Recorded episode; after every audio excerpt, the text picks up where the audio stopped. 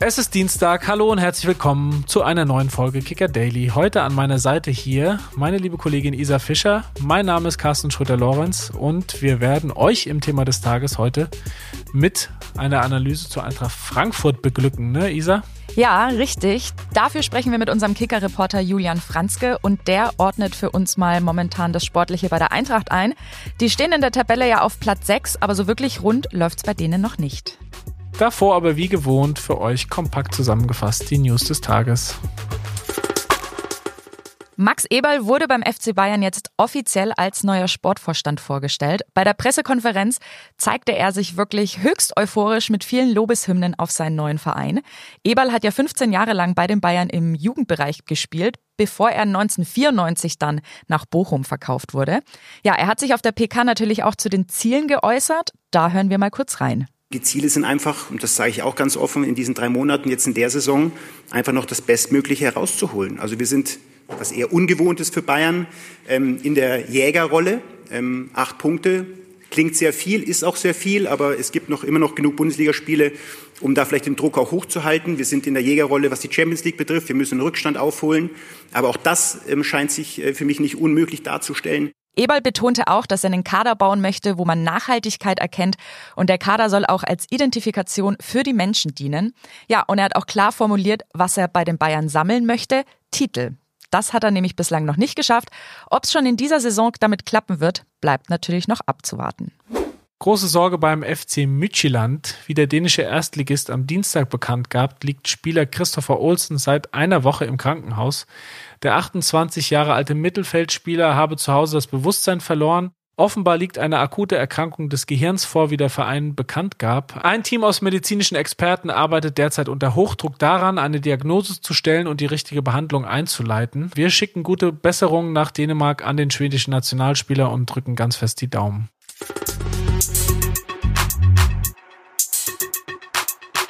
Beim oberflächlichen Blick auf die Tabelle scheint alles in Ordnung zu sein bei Eintracht Frankfurt. Platz 6, ein sicheres Ticket für den Europapokal, das ist das Mindestziel.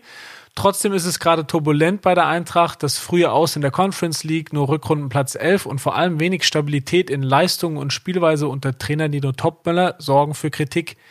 Grund genug, uns mal wieder von unserem Reporter und Eintracht-Experten Julian Franzke die Lage und die Perspektiven in Frankfurt einordnen zu lassen. Hallo Julian, Servus. Hi, Servus, grüß dich. Ja, Julian, nach dem Conference League Knockout daheim gegen Saint-Gilles hast du von einem Team ohne Seele und Spielidee geschrieben. Wie hat sich das denn am Sonntag beim 2-2 gegen Wolfsburg drei Tage später dargestellt, als die Eintracht ja zumindest per Last-Minute-Ausgleich die nächste Niederlage abgewendet hat? Ja, da haben sie sich zumindest aufgebäumt. Also das ähm, war dann keine seelenlose Mannschaft mehr wie, wie noch am Donnerstag, ähm, wo eben eine Leistung gezeigt wurde, die wirklich ja, eigentlich kaum zu erklären ist und die auch, glaube ich, vorher keiner so erwartet hat. Und jetzt am Sonntag war halt äh, vieles konfus auf dem Platz, aber die Mannschaft hat sich zumindest gewehrt. Man hat gesehen, die Mannschaft lebt und ähm, hat dann ja auch äh, nach dem Ausgleich noch auf, auf Sieg gespielt, auf den Sieg gedrückt. Ähm, insofern war das ein Schritt in die richtige Richtung. Wenn man die gesamten 90 Minuten sieht, war es aber jetzt auch noch kein riesengroßer Schritt. Ja, der Europacup ist in den letzten Jahren ja sowas wie das Lebenselixier der Eintracht geworden für Fans und den Club. Wenn man sich mal auch die Tabelle in der Liga anschaut, mit nur zwei Siegen mehr wären sie mittendrin im Kampf auch um die Champions League Plätze. Hat sich jetzt so das frühe Aus in der Conference League auch auf Stimmung auf den Rängen ausgewirkt? Und ja, wie viel Kredit hat das Team eigentlich noch bei den Anhängern gerade? Ja, also man hat schon gemerkt jetzt äh, am Sonntag gegen Wolfsburg, dass es äh, mehr Pfiffe gab, ähm, als es normalerweise der Fall ist. Also eigentlich sehr die Unterstützung schon groß und es, es gilt auch äh, bei, bei vielen Anhängern als verpönt, die Mannschaft auszupfeifen.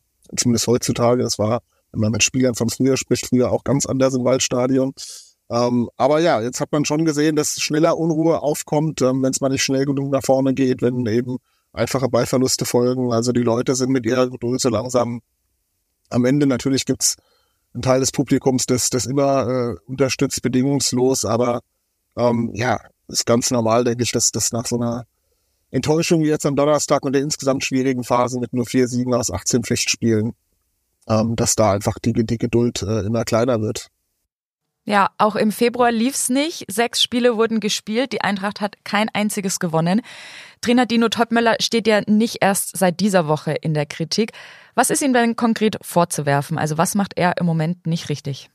Naja, im Großen und Ganzen muss man natürlich sagen, dass das jetzt, wenn man vom jetzigen Zeitpunkt ausgeht, keine Entwicklung zu sehen. Es war ja im Herbst schon mal so, dass nach einem holprigen Saisonstart, der ein Stück weit auch erklärbar war durch diesen großen Umbruch im Sommer, neuer Trainer, neue Spiel, Spielidee, ähm, dass man da ein bisschen Zeit gebraucht hat. Das war aber von Anfang an eine Stabilität da in der Defensive und nach vorne lief es noch nicht so und irgendwann im Herbst fing das dann an. Ja, dann kam dann schon äh, die Phase vor Weihnachten, wo es wieder die Rückschritte gab äh, mit dem Tiefpunkt äh, gegen Saarbrücken mit dem Pokal aus, dann wieder das spektakuläre 5-1 gegen die Bayern und eigentlich hat man ja gedacht, äh, nach der Winterpause, dass trotz der Afrika-Cup-Fahrer äh, durch die Neuzugänge, die kamen, dass jetzt eigentlich die nächsten Entwicklungsschritte folgen und dass es eher da auf, auf, auf diesem Status quo aufbauen würde, den man im Herbst schon mal erreicht hatte.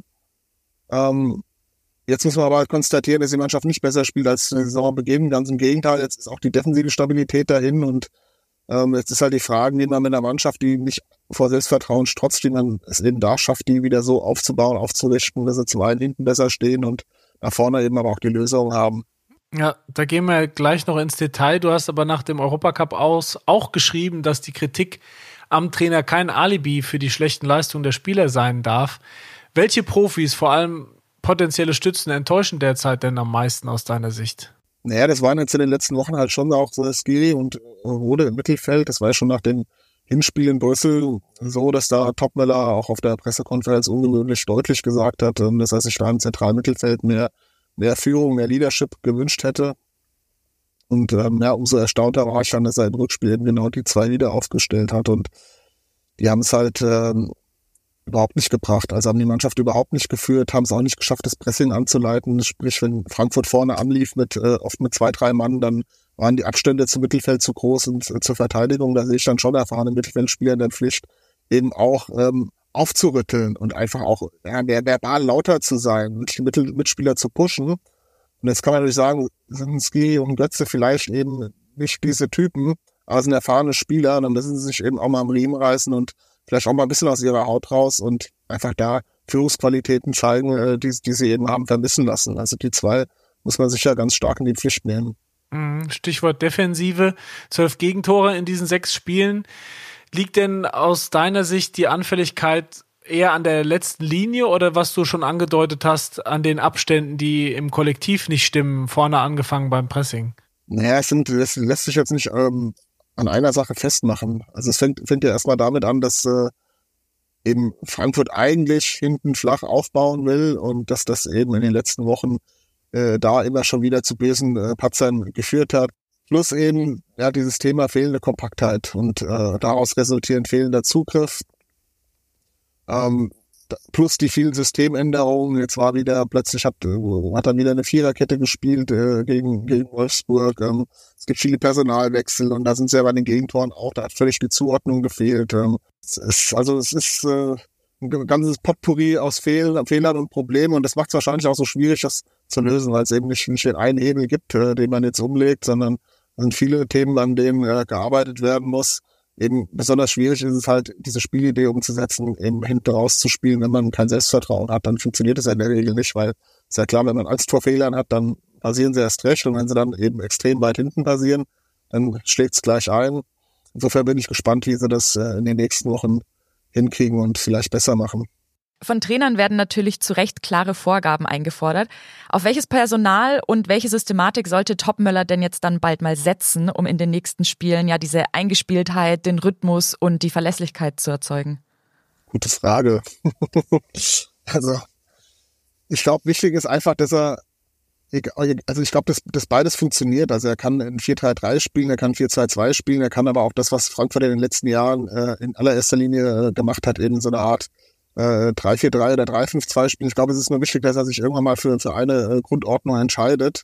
Ähm, wenn es dann läuft, wenn man mal wieder im Flow ist, dann zeichnet das in der Mannschaft natürlich aus, dass sie eine Flexibilität am Tag legt. Aber ich glaube, wenn eine Verunsicherung da ist, dann braucht man jetzt einfach mal eine Grundordnung. Welche das ist, ist, glaube ich, gar nicht so entscheidend. Es geht einfach darum, dass die Spieler eine Grundordnung haben, dass sich mal wieder Automatismen einschleifen können. Ja, dass einfach klar ist, okay, was weiß ich, 4-3-3, wir im Ballbesitz haben wir jetzt die und die Räume besetzt, ich kann da und da Insel spielen und dann funktioniert es vielleicht irgendwie und nicht diese, diese permanenten Wechsel. es gibt schon auch Themen, äh, für die jetzt ein Trainer nichts kann, die es die es sicherlich nochmal zusätzlich erschweren. Ja, plus eben Afrika-Cup-Fahrer, die weg waren, die vorher alles gerissen haben. Dann kamen die Neuzugänge, die keine Spielpraxis hatten. Also auch da gibt's ganz, ganz viele Themen, ähm, die, die, ja, die, die eben dazu beigetragen haben, dass jetzt die Situation so ein bisschen vertrackt ist.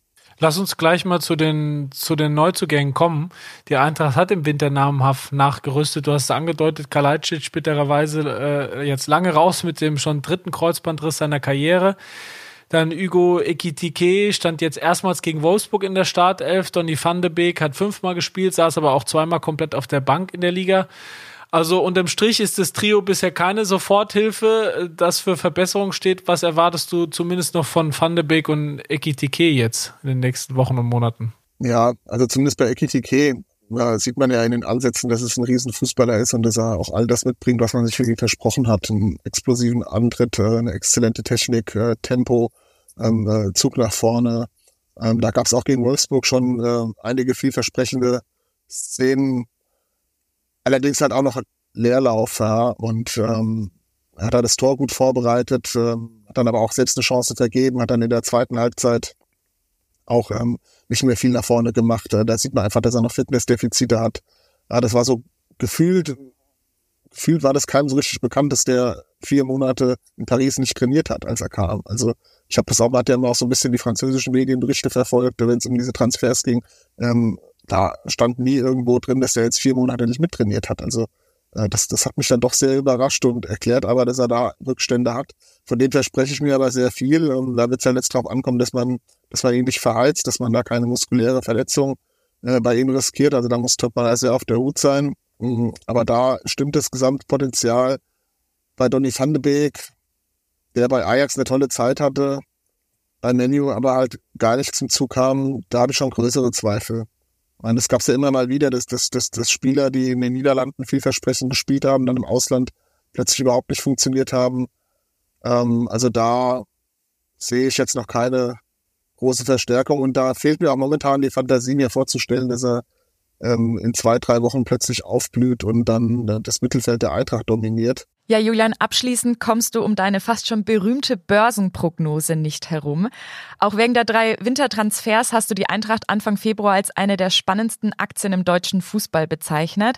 Äh, bist du noch bei der Meinung geblieben oder hat sich die mittlerweile geändert? Also ich würde es auch rückblickend äh, wieder so schreiben, weil es zum damaligen Zeitpunkt aus meiner Sicht auf jeden Fall so war. Man muss ja immer sehen, ähm, spannendste Aktie heißt ja nicht, dass es eine erfolgreiche Aktie zwangsläufig sein muss, sondern da reden wir ja dann davon, dass viel Potenzial vorhanden ist und nicht ganz klar ist, äh, ob dieses Potenzial dann auch wirklich äh, zum, zum ausgeschöpft wird, zum Tragen kommt. Und ähm, dann jetzt deine nächste Prognose. Steigt sie bis zum Saisonende, stagniert sie oder fällt sie weiter? Ach, ja, deswegen, deswegen äh, habe ich ganz langweilige äh, ETF-Sparpläne, um dann auf sowas nicht spekulieren zu müssen an der Börse. ja, dann würde ich, dann würde ich alles verzocken ich glaube, ich, ich glaube jetzt nicht an eine Riesenentwicklung. Ich, ich glaube an eine gewisse Stagnation und es wird sich irgendwo zwischen sechs und acht einpendeln. Das wäre jetzt so mein Gefühl.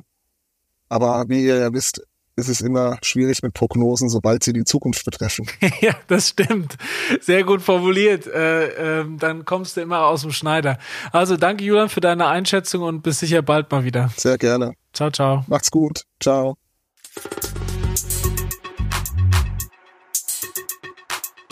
Gestern haben unsere Hostkollegen Thomas und Frederik in der Folge ja darüber diskutiert, ob Hoffenheims Shootingstar Maximilian Bayer mit zur Europameisterschaft fahren sollte. Wir haben euch gefragt und ihr habt uns eure Meinung gesagt. Unter dem Instagram-Post wurde fleißig diskutiert. Ja, und die Meinungen sind tatsächlich stark gespalten von sobald ein Spieler stark performt, sollte man ihn direkt nominieren, sehe ich als schlechten Ansatz, bis zu ich sehe ihn auf jeden Fall dabei. War so einiges dabei. Carsten, was sagst du? Wird er dabei sein, ja oder nein? Also ich würde sagen, Maxi Bayer kommt mit seinem Tempo vor allem als Joker in Frage und damit für einen der hinteren Plätze eventuell im 23er Kader. Da dürfen wir gespannt sein, ob es für ihn am Ende reicht fürs EM-Ticket im eigenen Land. Wir machen jetzt Schluss für heute. Isa und Morgen sind nicht mehr dabei, dafür Caro und Yannick und die begrüßen zu ja, einer speziellen Folge, auf die ich mich schon auch freue. Unseren Kicker Meets the Zone Podcast-Kollegen Benny Zander. Viel Spaß schon mal vorab bei dieser Folge. Bis morgen. Macht's gut. Ciao, ciao. Tschüss. Kicker Daily ist eine Produktion des Kicker in Zusammenarbeit mit ACB Stories. Redaktionsschluss für diese Folge war 14 Uhr. Wenn euch Kicker Daily gefällt, freuen wir uns sehr über eine positive Bewertung auf eurer liebsten Podcast-Plattform und wenn ihr uns weiterempfehlt.